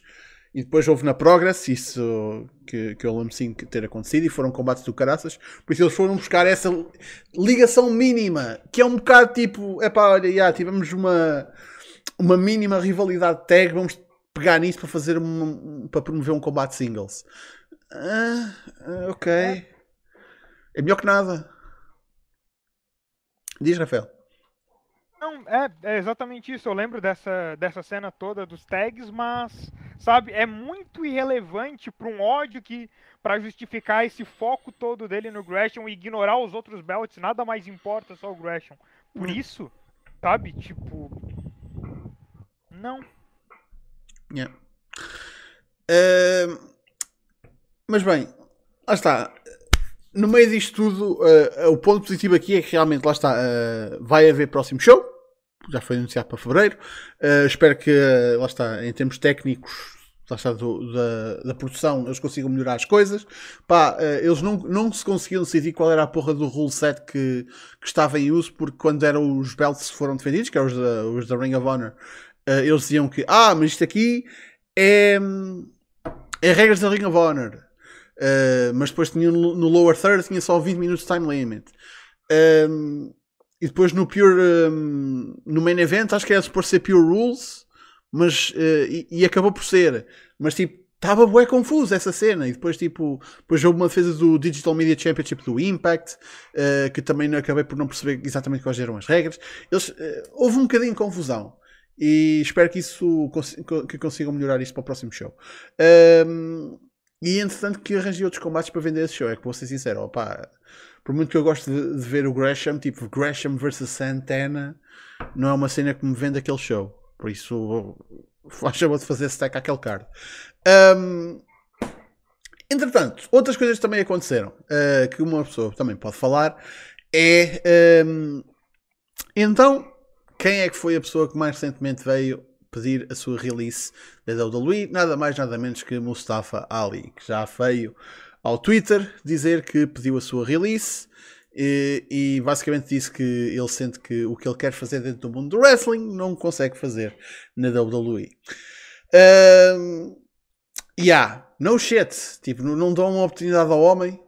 É que não sei se vocês sabem, mas que houve uma cena que ele gravou e entretanto meteu cá fora de uma porra de uma promo para uma personagem que ele fez pitch de uh, tipo uma espécie de um, político barra tipo um, líder, só que tipo não tanto à volta de, de política, mas tipo estava de fatinho, tipo a dizer que, tipo, que, que ele queria fazer uma nova América, não sei o quê, tipo está uma coisa mesmo muito bem feita, uma prova muito porreira e não quiseram pegar nisso e eu não entendo uh, porque é que não dão sequer uma puta de uma oportunidade ao homem.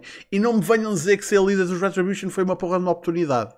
Quando aquilo estava destinado a falhar desde o momento que começou.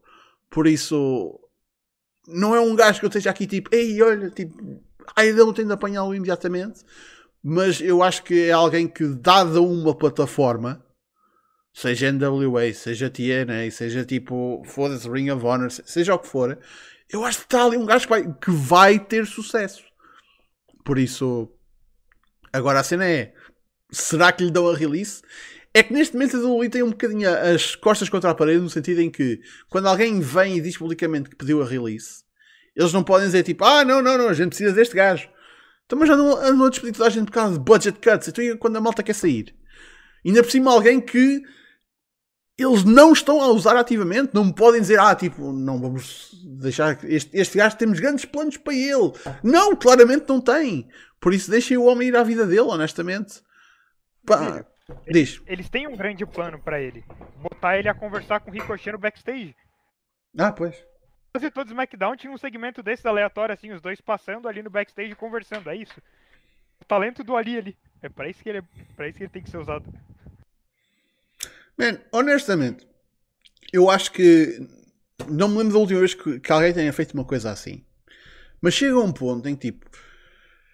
Eu sei que é um bocadinho difícil estar a, a, a, dizer isto, visto que estamos a falar de pessoas que estão sob um contrato e que supostamente pá, deveriam querer lá estar. Mas estamos aqui perante um caso de alguém que não quer estar naquele sítio, que não sei, pelo, pelo menos a, a malta que faz as decisões não vê a necessidade de o usar Man, obviamente que se não o vou usar, tipo, ele vai, vai fazer combates no main event ou qualquer coisa.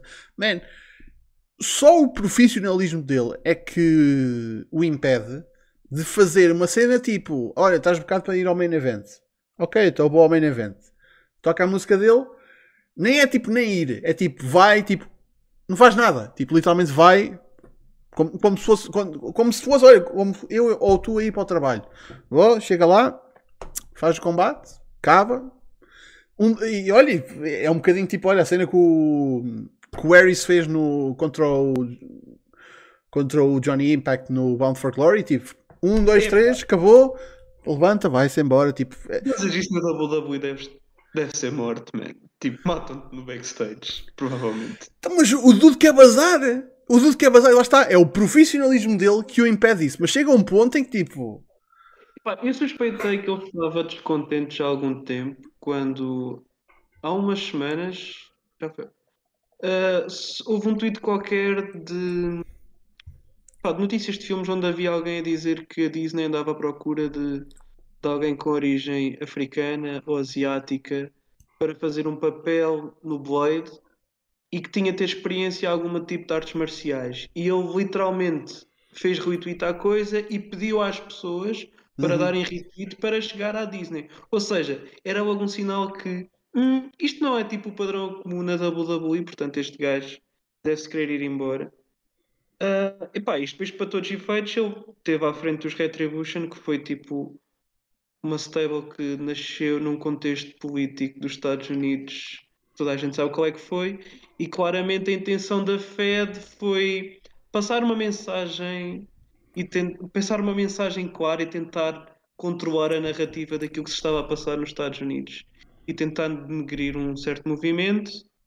E para ser sincero, pá, isto é uma suposição que eu tenho, mas eu acho que o Ali provavelmente não achou muita piada aquilo, principalmente sendo polícia, e tendo em conta as opiniões que ele já deu publicamente, sendo ex-polícia e pessoa racializada, eu acho que ele não deve ter achado muita piada e, é- eu acho- e é supostamente também houve aquela conversa daquele pitch do McMahon, não sei se apanhaste isso ou não. sim, que houve um pitch que lhe foi feito que ele não ia aprovar de nenhuma forma. Pois, o próprio tipo dele é tipo do género, pá, eu quero fazer contar certo tipo de histórias, mas aqui não dá, aqui não vai dar isso.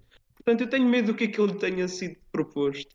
E é, e é engraçado, aquilo que eu voltei aqui a dizer há umas semanas, quando disse que sim, há problemas de representação na AEW, mas vejam onde é que claramente nem se preocupam em, com isso, porque pelo menos na AEW há uma tentativa a tentar responder a isso e tentar eh, aceitar e responder melhor às satisfações dos fãs.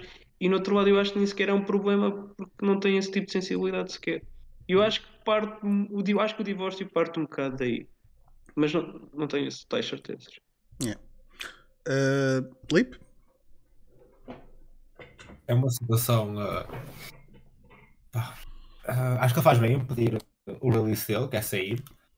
O- é uma situação que já vimos an- anteriormente, em que acho que foi com o, Bro- o Luke Harper, o Brody Lee, que ele queria também sair, mas não deixavam sair.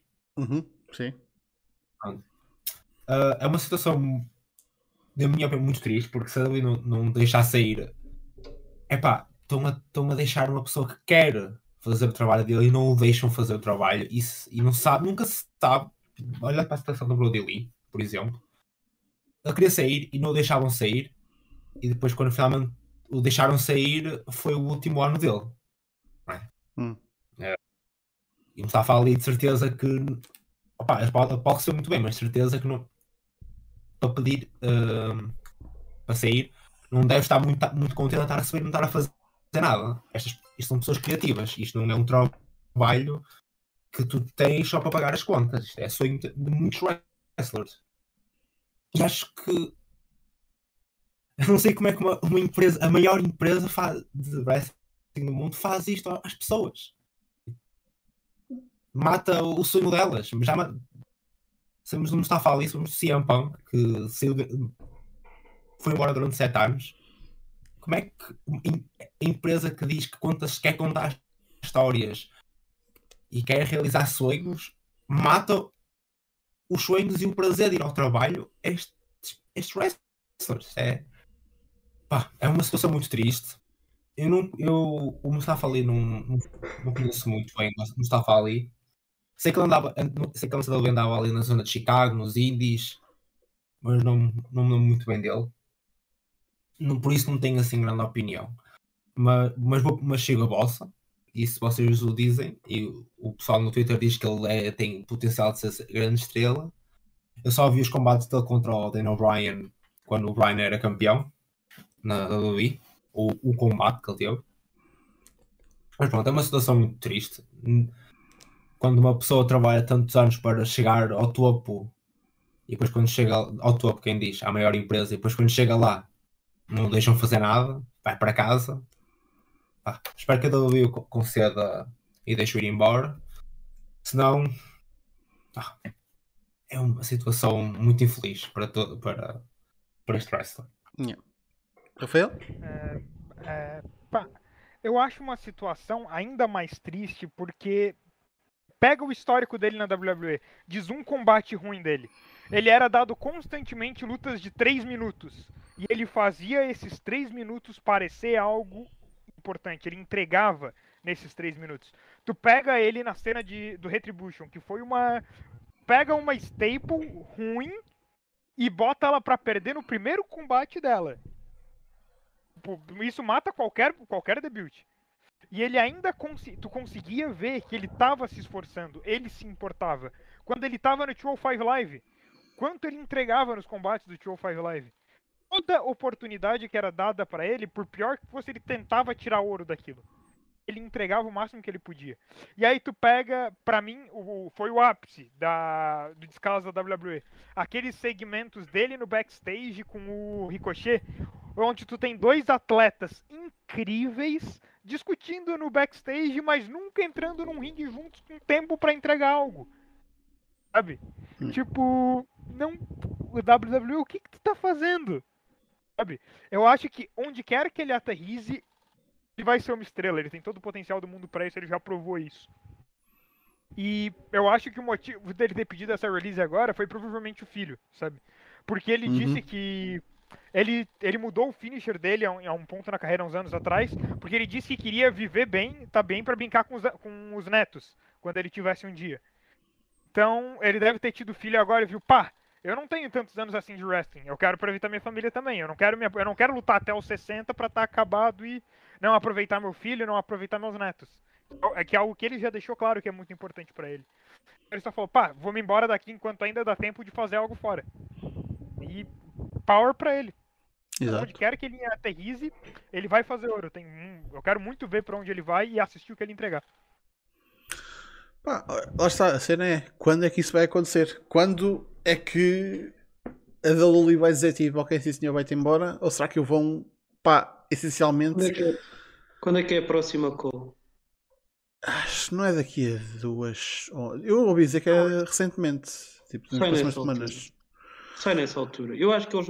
Acho que vai cair muito mal se eles vão despedir mais pessoas e depois um gajo que pediu ficar lá. Acho que vai cair muito mal mesmo no plantel todo.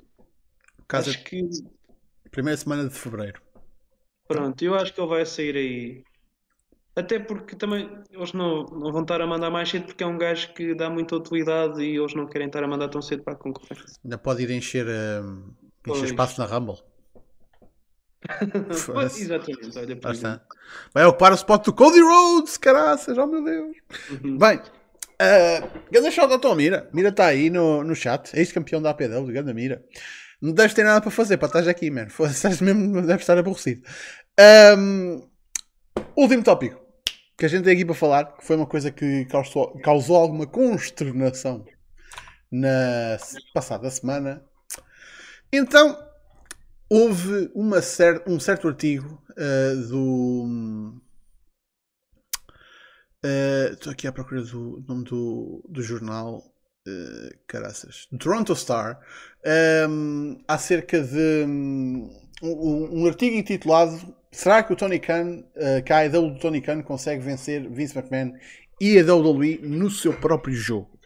E uma quote dentro deste, hum, dentro deste artigo vem diretamente da WWE ou de um representante da WWE e eles diziam o seguinte: uh, se olharmos para a automutilação violenta que aconteceu, que aliás que, que causou que várias mulheres tivessem ficado a sangrar no evento de dia 31 de dezembro na TNT, uh, claramente, uh, fica rapidamente claro que estes são dois uh, negócios muito diferentes.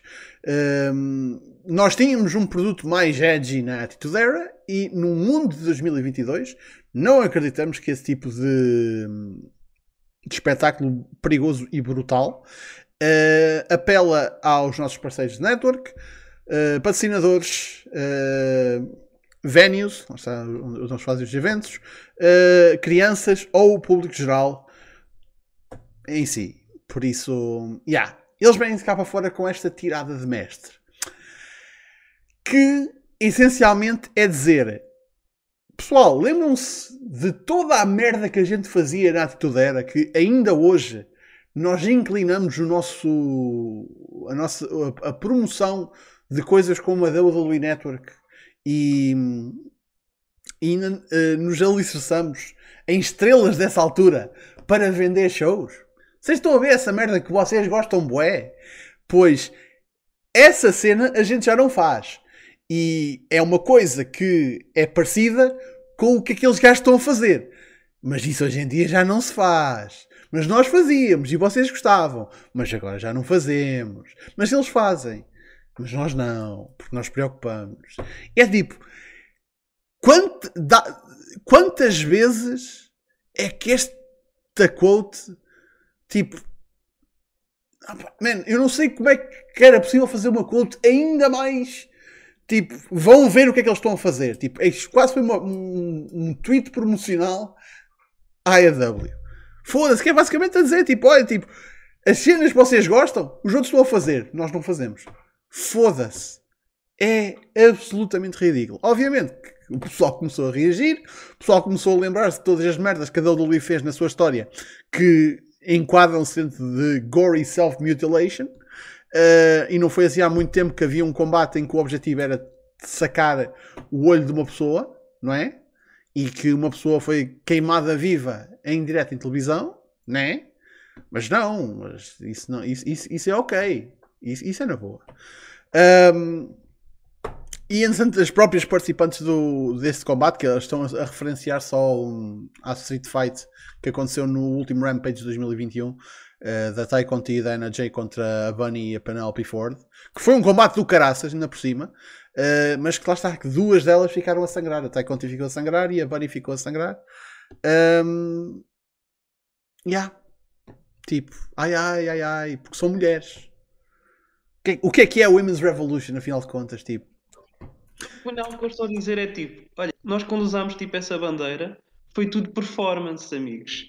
Porque nós achamos que homens devem ter este tipo de combates, mas mulheres talvez já não devam ter. Ou seja, no fundo é tudo performativo. Yeah, essencialmente. Pá, é onde, onde já se viu...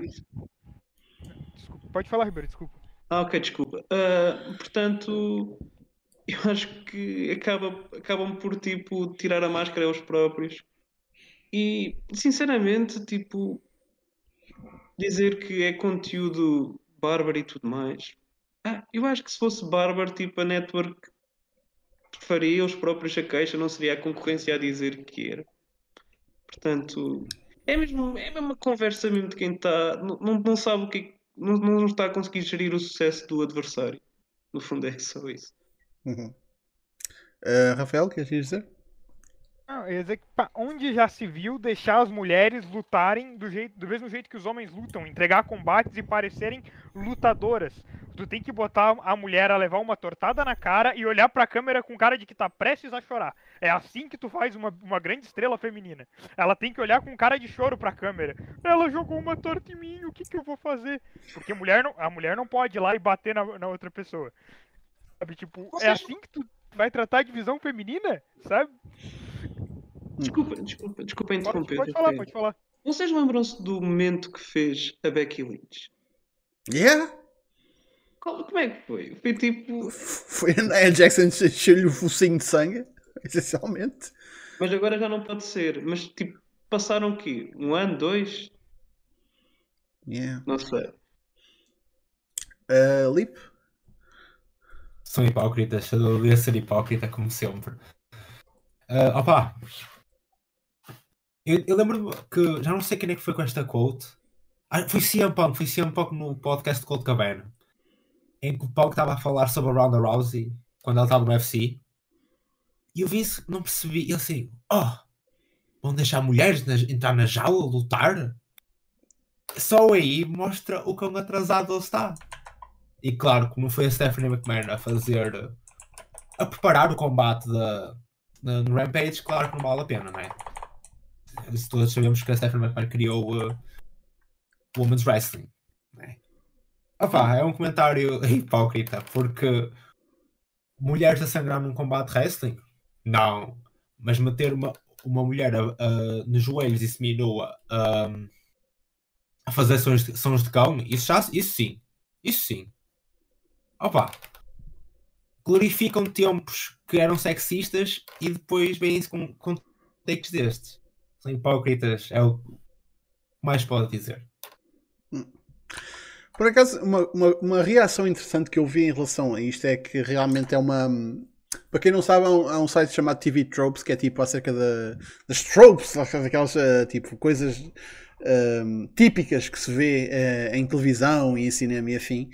Ehm, e realmente há uma trope chamada Beauty is Never Tarnished que, se vocês pensarem bem, realmente em televisão, ehm, os homens é que tipo, pá, perdem braços, pernas, tipo, fodem-se todos, tipo, morrem tipo, ou ficam vivos, ficam tipo tetraplégicos, fodem-se todos. Mas as mulheres, apesar de cada vez mais isso estar a, a mudar, no máximo dos máximos, nunca tipo ficam com grandes marcas. Uh, porque, lá está, nunca se deve tipo, mudar a beleza, tipo, ah, a beleza da mulher deve permanecer, é um selling point, afinal de contas. E lá está, por isso que é um- é uma das valências ainda que a WWE ainda leva muito a peito. Mas para terminar, eu vou só aqui deixar, um, deixar aqui, aqui uma, uma historiazinha e vou-vos educar também acerca de um bocadinho de história. Ahm, que isto, isto fez-me lembrar aqui uma coisa agora que, que é exatamente pá, apropriado, que é ah, na Primeira Guerra Mundial, ah, mais ah, acho que para o, para o final da Primeira Guerra Mundial, ahm, os aliados começaram a usar ahm, uma coisinha chamada uma trench gun, a.k.a. uma shotgun. Esp- Espingardas típicas de caça, que era uma coisa que em guerra nunca tinha sido muito usada. Uh, mas, dada a- as situações da Primeira Guerra Mundial, que era dentro das, das trincheiras, uma arma que efetivamente lim- limpava trincheiras, lá está, daí chamar-se uma trench gun, era uma coisa super importante e era uma ferramenta do caraças e, era- e dava uma vantagem do caraças aos aliados. Os alemães queixaram-se ao Tribunal Internacional a dizer que aquela arma era uh, ia contra todas as regras de- internacionais de guerra e que devia e, não- e os Estados Unidos não podiam usar aquela merda. Não podem. Isso é- vai contra todas uh, uh, as convenções de Geneva, não sei o que é, tipo, não podem. Cada, cada vez que a gente capturar um, um americano que tenha uma dessas armas, a gente vai executá-lo e o caralho. E estamos a falar do- dos alemães que, na Primeira Guerra Mundial, eh, usaram uma coisinha também muito eh, interessante chamada hum, gás. Por isso, os gás que usaram gás e que fizeram atrocidades do caraças na Primeira Guerra Mundial eh, estavam-se a queixar, tipo, ah, eles têm uma arma que é muito poderosa, tipo, não, não, não, tipo, não podem, não podem. E é tipo, foda-se, a sério? Estás a gozar? Tipo, obviamente que os Estados Unidos disseram tipo, pô caralho. E passados uns tempos, eh, acho que toda a, gente, toda a gente sabe como é que essa guerra terminou, não é? Por isso, epá, este, este tipo de situações, tipo, ah, não. Tipo, ah, nós podíamos, nós podíamos, mas ele- eles não podem. É tão estúpido. É tão parvo. Era literalmente gás mostarda. Eu, eu- eu pensava que o gás mostarda tinha vindo mais tarde. Era outro tipo de gás, que era, pronto, gás venenoso. Agora, mas obrigado, Vasco Wilton, por me estás a, a dar essa informação. Prontos.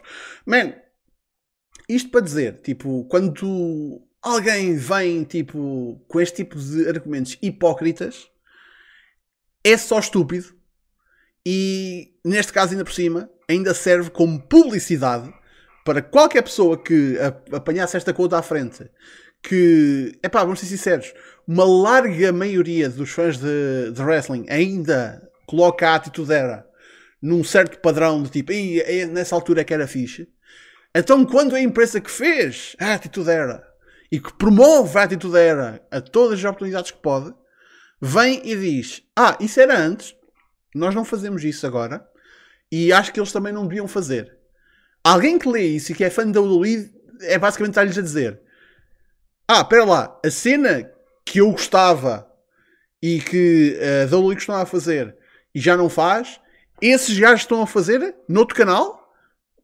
Foda-se, ao menos se calhar então devia experimentar, não é? É. Epá, é, é ridículo. É absolutamente ridículo. Por isso. É mais, é mais um, um, um tiro no pé, sem necessidade nenhuma, que. Lá está, não dá para entender. Pois prontos, minha gente, uh, nós vamos ficar por aqui. Muito obrigado pela vossa presença mais uma vez. Cá estaremos para a semana para mais um Battle Royale. Uh, Uma coisa. Diz-me, diz-me. O Rafael não queria dizer nada. Ou foi. foi assim. Ah, Eu não, só ia, eu só ia comentar uma coisa mesmo, que a, a Britt Baker, numa entrevista bem recente, veio e disse que não consegue confiar em uma palavra do que a WWE disse. Isso só acrescenta pra isso, né? Pra essa cena toda. Ah, Para toda essa hipocrisia. E lá está, atenção, é uma coisa que eu temos esquecido de dizer há um bocado, que é eu continuo a dizer e ainda quero ver se falo com. Olha, especialmente a, a pessoa com quem eu queria mesmo falar sobre isso era o Santos. Ah, um lutador independente neste momento, eu, eu sei que, de modo geral, quem entra no, no business do wrestling, tipo, o sonho é main event da WrestleMania, como deve ser para toda a gente. Ah, mas cada vez mais eu sinto que mu- muitos lutadores independentes já não sentem a necessidade de ir para a WWE para ou fazer carreira ou ganhar fama.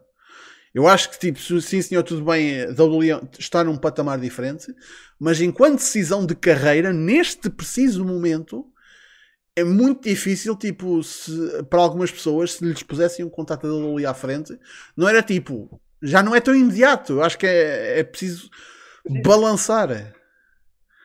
O, o Warlow, o Wardlow, o acho que foi semana passada isso, perto do Rampage, a WWE, eh, saiu uma notícia que a WWE estava interessada no Wardlow. Deu quatro horas da notícia, o Wardlow numa entrevista falou, pá, não, AEW for life. Literalmente isso com essas palavras, não vou pra WWE, AEW for life.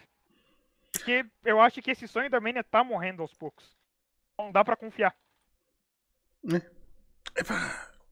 Porque cada... Mas no momento atual. Diz isto. No momento atual, quer dizer, eles, parece que não há muita progressão em termos de lutadores para chegar ao topo. Parece que o topo está restrito e já escolhido a priori. E é difícil, não se vê ninguém a subir. Tipo, o último gajo a subir, se calhar, foi o Drew McIntyre, que na prática já devia ter lá estado mais cedo. Portanto, pá, eles depois veem toda a, mais malta a sair do que a, do que a subir nos cards. Portanto, deve ser um momento muito intimidatório para quem quer ir para a WWE. Pelo menos nos- neste, neste ano atual e no, no próximo, provavelmente não vai mudar. Man, e, e estás a falar de uma empresa que basicamente diz a melhor maneira daqui entrar é não através de indo para o wrestling independente e aprendendo a ser lutador de wrestling. Não, é tipo ir para outros esportes e se falhares nesses esportes, pá, aí sim a gente vai-te buscar. E depois aprende, eh, aprendes de raiz a fazer as coisas à nossa maneira e depois realmente a gente pensa em dar-te uma oportunidade. Porque quem vem dos indies tem de desaprender. E tem de aprender da WA. Mas ao mesmo tempo acho que fizeram mais sucesso, uma considerável maioria fizeram sucesso relativo nos últimos 10 anos, era uma malta que veio das Indies. Tipo Fetino, genérico, o, o Tyler Black, pá, o Moxley, Pá. o Brian, o Punk, tipo, não era malta que vinha de, do círculo deles. E só Ah, não e foi mais tens- porque começaram. Tens eh, o Big E, que é um WWE guy, Sim, sim, Eles sim. elevaram, deram o WWE Championship pra ele, e desde que ele ganhou o cinturão, ele não ganhou uma luta. Sabe? Ele perdeu o cinturão, acho que ele não ganhou uma luta limpa de- depois de ter virado campeão. Tipo, é assim que eles tratam os WWE guys. Sim. Pois. Pois, lá está. Bem, e, gente, ficamos por aqui. Muito obrigado pela vossa presença. Para a semana mais Battle Royale. Eh, agradecer aqui ao pessoal que teve, eh, que teve cá. Eh, não sei se vocês têm plugs para fazer. Eu acho que esta malta aqui não tem plugs. A não ser que o Lip queira, queira promover o escape, não sei. não? Ok. Prontos. Um, Facebook, Twitter e YouTube está tudo na descrição ou em smartphone.net. Mais uma vez, muito obrigado ao Rafael pela subscrição. Diz, Ribeiro. Uh, não queria dizer nada, só me estava a rir. Pronto. Um, bem, estamos. Uh, não esquecer que para a semana há giveaway do último bilhete do show de CTW. Um, e isso deixa-me ainda uma questão que é o seguinte: é possível que. Lá está, man, eu. Eu, eu vou meter aqui as minhas cartas na mesa, man. Eu quero ir ao show de CTW. Só que é no, show, é no dia da Rumble. E se eu for a, ao show, o mais provável é que eu não vou conseguir fazer pre-pre-show. Por isso, a não ser que eu consiga convencer de alguma maneira ao pod a fazer, uh, preparem-se para a possibilidade de não haver pre-pre-show da, da Rumble, porque pá, foda-se. Eu quero, eu quero mesmo ir à porra do show, eu não vou a um show de wrestling desde, desde o início da porra da pandemia, por isso pá, tenho mesmo muita vontade de ir. Um, e espero ver. Também se paga tudo antes, portanto não há problema. Pois, verdade. Uh, e espero também ver-vos ver lá. Acho que ainda há bilhetes disponíveis para o show de TTW, o Incidente Internacional 3, por isso espero ver-vos lá para, para, pagar copos uh, e pagar minis. Para vocês, para vocês pagarem a mim, claro, claro. Uh, por isso, já, yeah, para a semana fazemos aqui o do último bilhete. Muito obrigado pela vossa presença, minha gente, e até para a semana. Fiquem bem.